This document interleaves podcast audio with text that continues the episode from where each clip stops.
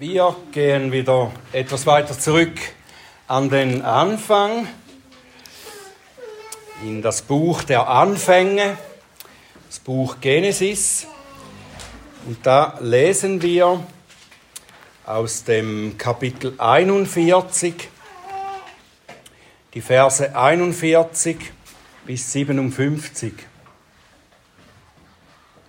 Genesis 41, Verse 41 bis 57. Das ist das Wort unseres Gottes. Und der Pharao sagte zu Josef, siehe, ich habe dich über das ganze Land Ägypten gesetzt. Der Pharao nahm einen Siegelring von seiner Hand und steckte ihn an Josefs Hand. Und er kleidete ihn in Kleider aus Byssus und legte die goldene Kette um seinen Hals. Und er ließ ihn auf dem zweiten Wagen fahren, den er hatte, und man rief vor ihm her, Abrek. So setzte er ihn über das ganze Land Ägypten. Und der Pharao sprach zu Josef, ich bin der Pharao, aber ohne dich soll kein Mensch im ganzen Land Ägypten seine Hand oder seinen Fuß erheben. Und der Pharao gab Josef den Namen Zaphenat Paneach und gab ihm Asenat, die Tochter Potipheras des Priesters von On, zur Frau. Da zog Josef aus über das ganze Land Ägypten. Und Josef war 30 Jahre alt, als er vor dem Pharao, dem König von Ägypten, stand. Und Josef ging vom Pharao weg und zog durch das ganze Land Ägypten. Und das Land trug in den sieben Jahren des Überflusses haufenweise. Und er sammelte alle Nahrungsmittel der sieben Jahre, in denen im Land Ägypten Überfluss war, und brachte die Nahrungsmittel in die Städte. Die Nahrungsmittel der Felder, die im Umkreis der Stadt lagen, brachte er in sie hinein. Und Josef speicherte Getreide auf wie Sand des Meeres, über die Maßen fiel, bis man aufhörte zu zählen, denn es war ohne Zahl. Und dem Josef wurden zwei Söhne geboren, ehe das Jahr der Hungersnot kam. Die Asenat ihm gebar, die Tochter Potipheras des Priesters von On. Und Josef gab dem Erstgeborenen den Namen Manasse, denn Gott hat mich vergessen lassen, all meine Mühe und das ganze Haus meines Vaters. Und dem Zweiten gab er den Namen Ephraim, denn Gott hat mich fruchtbar gemacht im Land meines Elends. Und die sieben Jahre des Überflusses, der im Land Ägypten gewesen war, gingen zu Ende. Und die sieben Jahre der Hungersnot begannen zu kommen, so wie es Josef gesagt hatte. Und in allen Ländern war Hungersnot, aber im ganzen Land Ägypten war Brot. Und als nun das ganze Land Ägypten hungerte und das Volk zum Pharao um Brot schrie, da sagte der Pharao zu allen Ägyptern, geht zu Josef, tut, was er euch sagt. Und die Hungersnot war auf der ganzen Erde und Josef öffnete alles, worin Getreide war und verkaufte den Ägyptern Getreide. Und die Hungersnot war stark im Land Ägypten. Und alle Welt kam nach Ägypten zu Josef, um Getreide zu kaufen, denn die Hungersnot war stark auf der ganzen Erde. Lieber himmlischer Vater, hab Dank für diese Geschichte aus deinem Wort. Hab Dank für das, was du uns lehren wirst. Wir bitten dich, dass du uns aufmerksame Herzen schenkst, dass wir hören und verstehen, was dein Wort sagt. Öffne meine Lippen, dass sie deinen Ruhm und deine Herrlichkeit verkündigen. Amen. Josef ist Pharaos Mann für die Krise. Wohl dem König oder Staatsführer, der einen solchen Mann hat, wenn eine Krise sich anbahnt.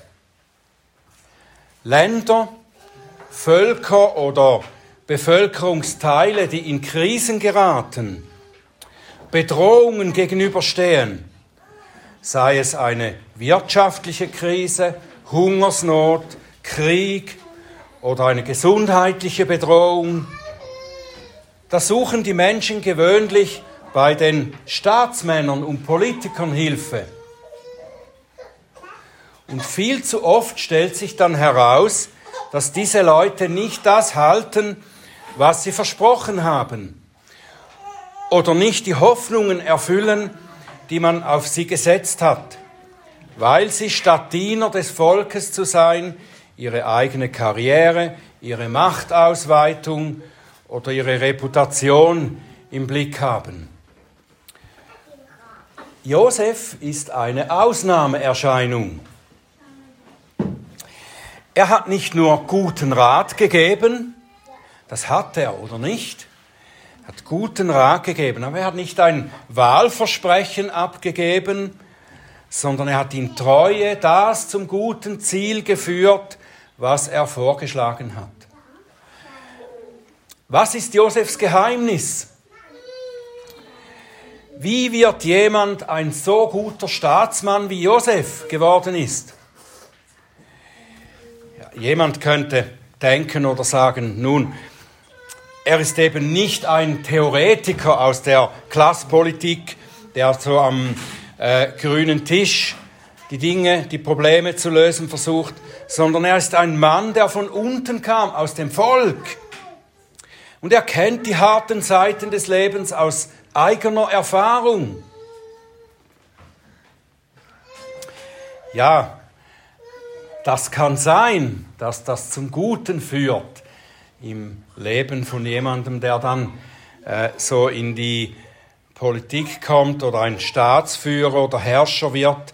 Aber diese Sache trifft auf sehr viele Politiker oder Herrscher zu, die heute überhaupt keine guten Männer sind.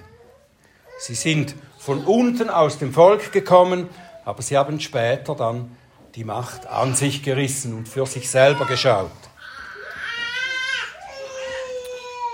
Was ist denn Josefs Geheimnis? Warum wurde er überhaupt in dieses hohe Amt eingesetzt? Und warum hat ihn diese plötzliche Machtfülle nicht korrumpiert? Warum ist er bis zum Ende ein guter Herrscher geblieben? Auf der menschlichen Seite können wir sicher sagen, dass es auch etwas damit zu tun hat, wie sein Leben verlief, bevor er in sein hohes Amt eingesetzt wurde. Und es hat auch damit zu tun, wie er sich dann auf die neue Situation seiner Karriere einstellte, welche Haltung er da einnahm, wie er mit seiner plötzlichen Macht umging. Natürlich aber das sind nicht die entscheidenden Ursachen von Josefs Güte. Am Anfang steht vielmehr Gottes Gnade. Alles, was Josef betrifft, sein Leben, sein Schicksal, seine Persönlichkeit, seine Karriere, sein Dienst, alles kommt aus Gottes Gnade. Josef war sehr wohl ein Mann aus dem Volk, ein Mann von unten. Aber er war zuallererst ein Mann Gottes. Er lebte sein ganzes Leben in jeder Situation coram deo. Das bedeutet vor Gottes Angesicht. Er suchte in allem Gottes Zustimmung, sein Wohlgefallen, nicht das der Menschen. Und dazu hat er sich nicht selber gemacht, nein, Gott hat ihn so geformt. Er tat dies, indem er Josef erniedrigte und erhöhte. Er führte ihn in die Tiefen und er rettete ihn wieder daraus. Josef lernte an dem, was er litt, dass denen, die Gott lieben, alle Dinge zum Guten mitwirken. Und darum hat er sich in schweren Situationen nicht aufgelehnt, sondern gerade in diesen schweren Situationen auf Gott gewartet, hat sich ihm anbefohlen. Und mir kam in den Sinn, dass eigentlich zwei Aufforderungen auf dem, aus dem ersten Petrusbrief genau Josefs Haltung beschreiben. 1. Petrus 4,19 Daher sollen auch die, welche nach dem Willen Gottes leiden, dem treuen Schöpfer ihre Seelen anbefehlen, ihm Gutes tun.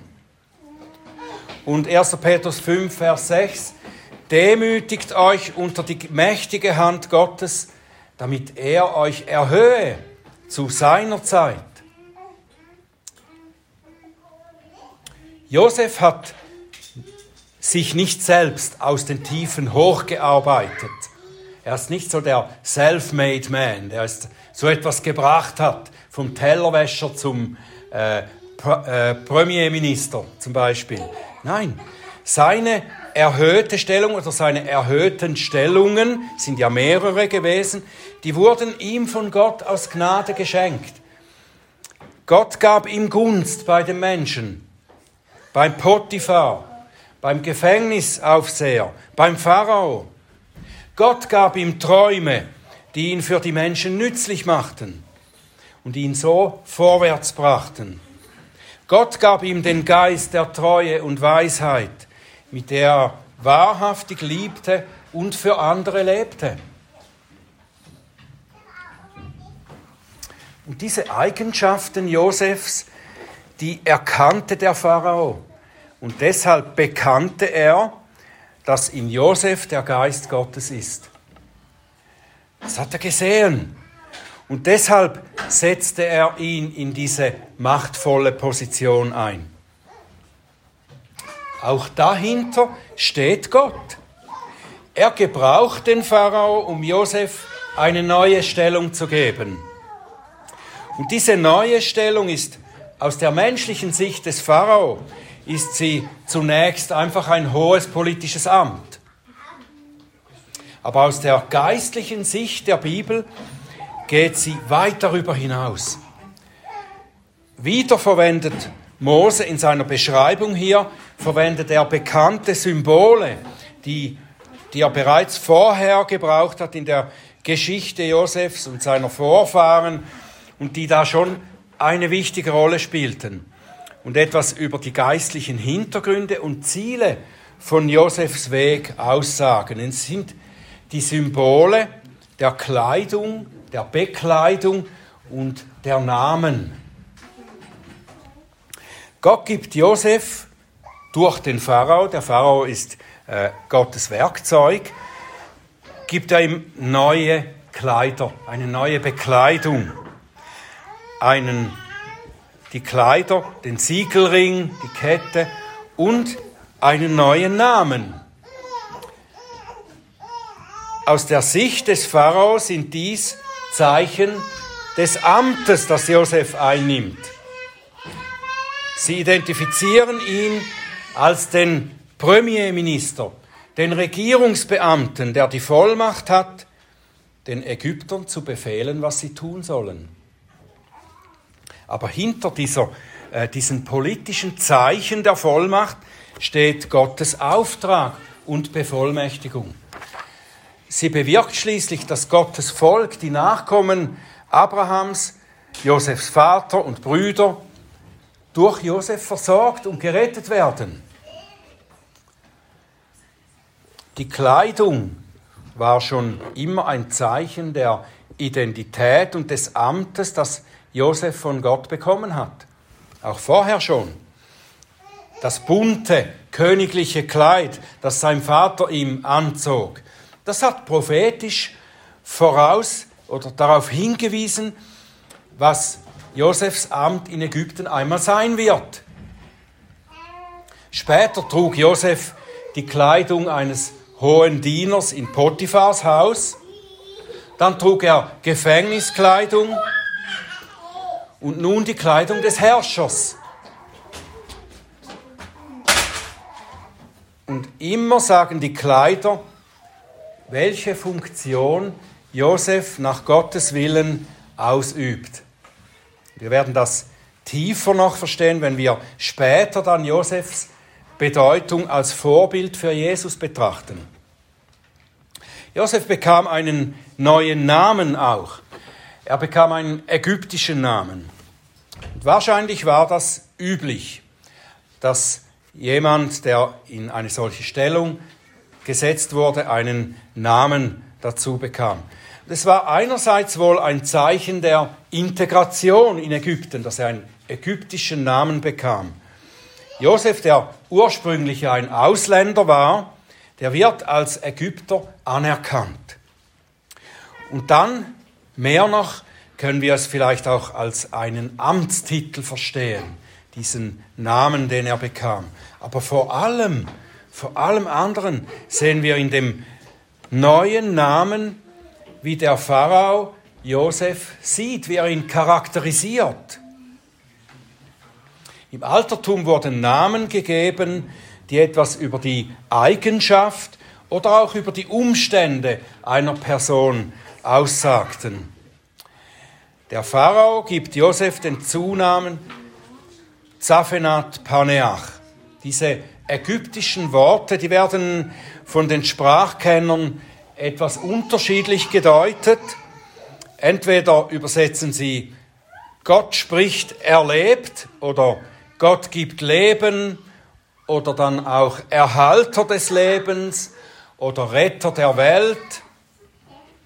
All diese Bedeutungen, die sind nicht so verschieden, oder? Die widersprechen sich gegenseitig nicht, sondern sie beschreiben eigentlich alle was Gott durch Josef hier gibt. Josef wird dafür sorgen, dass in der kommenden Lebensmittelknappheit für alle genügend da ist. Also Gott gibt durch ihn Leben. Und deshalb ist er auch ein Erhalter des Lebens. Und somit ist er auch ein Retter der Welt, nicht nur der Ägypter, sondern der Welt. Es werden ja auch aus aller Welt Menschen nach Ägypten kommen und so versorgt werden und vor dem Hungertod gerettet werden. Und nun lesen wir auch, dass Josef selber auch Namen gibt. In diesem größeren Zusammenhang seines Daseins in Ägypten, nämlich seinen Söhnen, die ihm in Ägypten da jetzt geboren werden. Und auch diese Namen sprechen von der Bedeutung seines Lebens hier. Es scheint, dass die Namen so etwas wie Gedenktafeln sein sollen. Für das, was Gott für Josef in Ägypten tat, wie Gott seine Verheißungen erfüllt hat. Immer wenn die Namen der Söhne genannt werden, dann sollen sie daran erinnern, was Gott schenkte in der Zeit, in der sie zur Welt kamen. Und deshalb scheint der Name des Erstgeborenen Manasse zunächst einmal etwas paradox. Manasse bedeutet so etwas wie der vergessen lässt. Josef gibt ihm den Namen deshalb, weil er, äh, weil so sagt Josef, Gott ihn seine Mühsal und sein Vaterhaus vergessen ließ. Wenn er nun froh darüber ist, dass er diese Dinge vergessen konnte, warum gibt er dann einen Namen, der ihn immer wieder daran erinnert? Könnten wir uns fragen, oder nicht? Ist das nicht etwas ein Widerspruch? Ich denke, das ist nicht so widersprüchlich, wie es zuerst scheint. Josef hat ja nicht seine mühevollen Erfahrungen und sein Vaterhaus komplett aus dem Gedächtnis verloren. Das meint er nicht, wenn er sagt, dass Gott ihn das vergessen ließ, so dass er sich überhaupt nicht mehr daran erinnern konnte. Das Vergessen bezeichnet mehr den schmerzhaften Teil der Erfahrungen und Erinnerungen. Er kann sich heute an alles erinnern, was er erlebt hat, Schmerzhaftes, und was ihm angetan wurde, aber ohne dass es noch weh tut. Er konnte es vergessen, er konnte es auch vergeben, seinen Brüdern zum Beispiel. Vielleicht gerade weil er jetzt erkannt hat, dass die Schmerzen, die Gott ihm zugefügt hat, zum guten Ziel geführt haben. Wir erleben das doch auch, oder nicht? Gottes Wege sind im Moment der Betrübnis, sind sie oft schwer zu verstehen oder manchmal nicht zu verstehen. Aber in der Rückschau, wenn wir zurücksehen, können wir das anders einordnen. Dann können wir oft erkennen, dass Gottes schwere Wege zum Guten geführt haben. Hebräer 12, Vers 11 sagt zum Beispiel, alle Züchtigung, der Schreiber sagt da, alles, was euch Schweres geschieht, das ist Gottes Züchtigung. Und dann sagt er, alle Züchtigung scheint uns zwar für die Gegenwart nicht Freude, sondern Traurigkeit zu sein. Nachher aber, das ist, wenn wir zurückschauen, oder? Nachher aber gibt sie denen, die durch sie geübt sind, die friedsame Frucht der Gerechtigkeit. In der Rückschau sehen wir Gottes gute Absichten.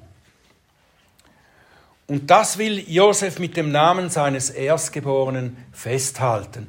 Darum nennt er ihn Manasse, vergessen.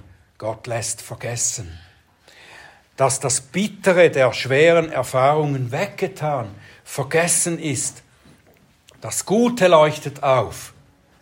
Und das drückt er auch mit dem Namen seines zweiten Sohnes noch weiter aus, Ephraim, was so viel wie Fruchtland oder Fruchtbarkeit bedeutet. Gott hat ihn durch all das, das er ihm unterwegs zustoßen ließ, hat er ihn fruchtbar gemacht.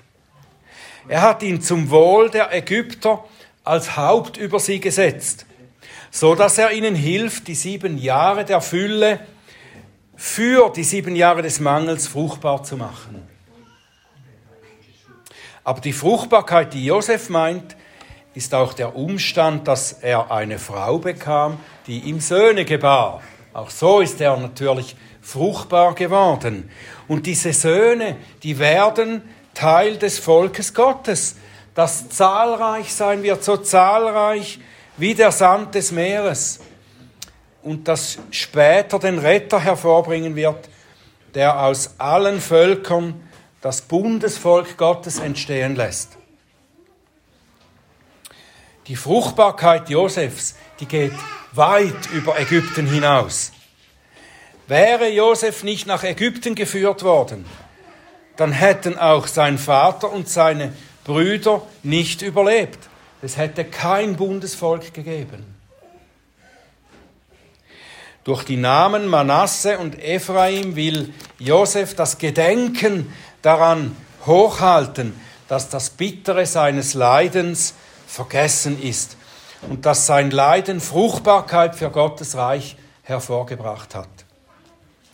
Das ist die großartige Botschaft, die Gott uns durch Josefs Geschichte gibt.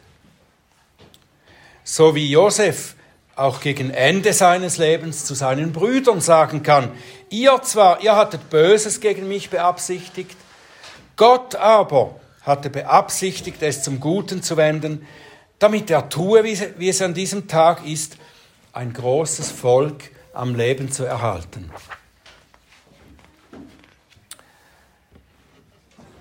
Ja, diese Geschichte Josefs, die ist ja eigentlich an sich schon lehrreich. Vor allem die Tatsache, dass, die wir eben bedacht haben, dass das Leid, das Gott uns zustoßen lässt, niemals umsonst ist, sondern dass es am Ende Gutes, er Gutes daraus hervorbringt. Aber Josef ist viel mehr als ein Vorbild für uns, um unsere Lebensführungen zu verstehen und richtig darauf zu antworten. Josef ist vielmehr ein Typus, ein Schatten von Jesus. Wir haben das schon mehrmals, äh, da schon mehrmals darüber nachgedacht und schon öfter gesehen, sein ganzes Leben bildet im Voraus ab, was in Jesus kommen wird oder aus unserer Sicht bereits gekommen ist. so auch verschiedene Dinge, die in unserem heutigen Abschnitt beschrieben sind. Jesus erfüllte das, was die Bilder hier vorschatten. So wie Josef durch die bösen Absichten seiner Brüder nach Ägypten kam und hier schließlich von dem Landesvater Pharao in seine hohe Machtstellung eingesetzt wurde, so wurde Jesus durch das Leiden, in das seine Brüder ihn ausgeliefert hatten, zum Herr und Haupt seines Volkes erhoben von dem himmlischen Vater. Josefs Kleid, das er von seinem Vater erhielt, das wurde ihm abgenommen und in Blut getränkt. So wurde Jesus sein Kleid abgenommen und er starb den blutigen Tod am Kreuz. Am Ende bekam Josef das Kleid des Herrschers von Ägypten. Jesus wird auch zuerst auf dem Berg mit Petrus, Johannes und Jakobus vorausblickend und dann in der Offenbarung als der Auferstandene er mit dem leuchtenden Kleid des Herrschers über das Universum gezeigt. So wie der Pharao vor dem vor Josef ausrufen ließ, Abrek, das bedeutet so viel wie beugt euch nieder. So stellt Gott der Vater Jesus vor uns hin und es heißt, er erniedrigte sich selbst und wurde gehorsam bis zum Tod, ja zum Tod am Kreuz. Darum hat Gott ihn hoch erhoben und ihm den Namen verliehen, der über jeden Namen ist, damit in dem Namen Jesu sich jedes Knie beuge, der himmlischen und irdischen und unterirdischen, und jede Zunge bekenne, dass Jesus Christus Herr ist, zur Ehre Gottes des Vaters. So wie Josef als Premierminister Ägyptens der Versorger nicht nur der Ägypter, sondern der Menschen aus allen Völkern rundherum wurde, so ist Jesus als Herr der Versorger all derer geworden, die aus allen Völkern zu ihm kommen. Josef gab Getreide, aus dem Brot für alle Hungernden gemacht wurde. Jesus ist selber das Brot des Lebens und er gibt das Brot des Lebens, das uns vor dem geistlichen Hungertod rettet. Josef bekam den neuen Namen mit den Bedeutungen Gott gibt Leben, Erhalter des Lebens, Retter der Welt. Jesus ist all das. Er ist das Leben. Durch ihn gibt Gott Leben, ewiges Leben und er erhält es uns, sodass wir, wenn wir es haben, nie mehr davon getrennt werden, nie mehr verloren gehen werden. Jesus ist der Retter der Welt, nicht nur derer, die von der Abstammung her seine Brüder sind, sondern Menschen aus allen Völkern der Welt werden durch ihn gerettet. Josef bekam den Namen der ihn persönlich identifizierte und ihm Autorität in Ägypten verlieh. Jesus ist vom Vater der Name über allen Namen verliehen. Das heißt, er ist Herr über alle Welt, nicht nur über alle Völker, sondern auch über die unsichtbare Welt. Auch die Namen, die Josef seinen Söhnen gab, auch die weisen auf Jesus hin. Manasse, der Name, der verhindern soll, dass man vergisst, dass Josef das Bittere seines Leidens vergessen konnte. Eine solche Erinnerungshilfe gibt es auch im Leben Jesu, sogar mehrfach. Als der Auferstandene behielt Jesus seine Wunden, die ihm am Kreuz zugefügt wurden. Er erscheint seinen Jüngern in Jerusalem und später Johannes auf Patmos mit diesen Erkennungsmerkmalen. Er behält seine Wunden. Man soll nicht vergessen, was er für uns auf sich genommen hat. und ist nicht die größte Erinnerungshilfe für das Gedenken an sein Leiden, das Abendmahl, das er uns zu feiern gebot. Wir essen und trinken das Brot und den Wein, damit wir nicht vergessen, dass Gott durch das Leiden Jesu unsere Sünden aus seinem Gedächtnis streicht. Nicht, dass Gott sich nicht mehr daran erinnern könnte, was wir getan, was wir gesündigt haben. Aber es ist die Bitterkeit und die böse Wirkung der Sünde weggetan und Gott wird ihrer nie mehr gedenken, das heißt uns sie nie mehr vorhalten. Und schließlich der Name Ephraim, der von der Fruchtbarkeit Josefs spricht. Jesus hat aus seinem Leiden Frucht für uns hervorgebracht, eben das Brot des Lebens. Er nährt uns so, dass wir auch für ihn fruchtbar werden. Ich bin das Brot des Lebens. Wer zu mir kommt, wird nicht hungern. Wer an mich glaubt, wird nimmer mehr dürsten. Ich bin der Weinstock und ihr seid die Reben. Wer in mir bleibt und ich in ihm, der bringt viel Frucht, denn getrennt von mir könnt ihr nichts tun. Komm zu Jesus und finde das Leben.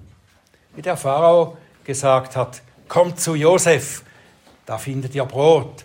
So können wir sagen, komm zu Jesus, da findest du das Brot des Lebens, das Leben. Finde Nahrung für deine hungrige Seele und bleibe in ihm und sei fruchtbar für die Welt um dich herum, sodass viele dieses Leben finden können.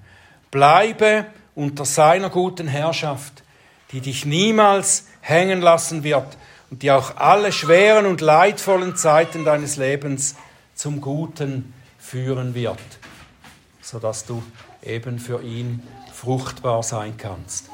Amen.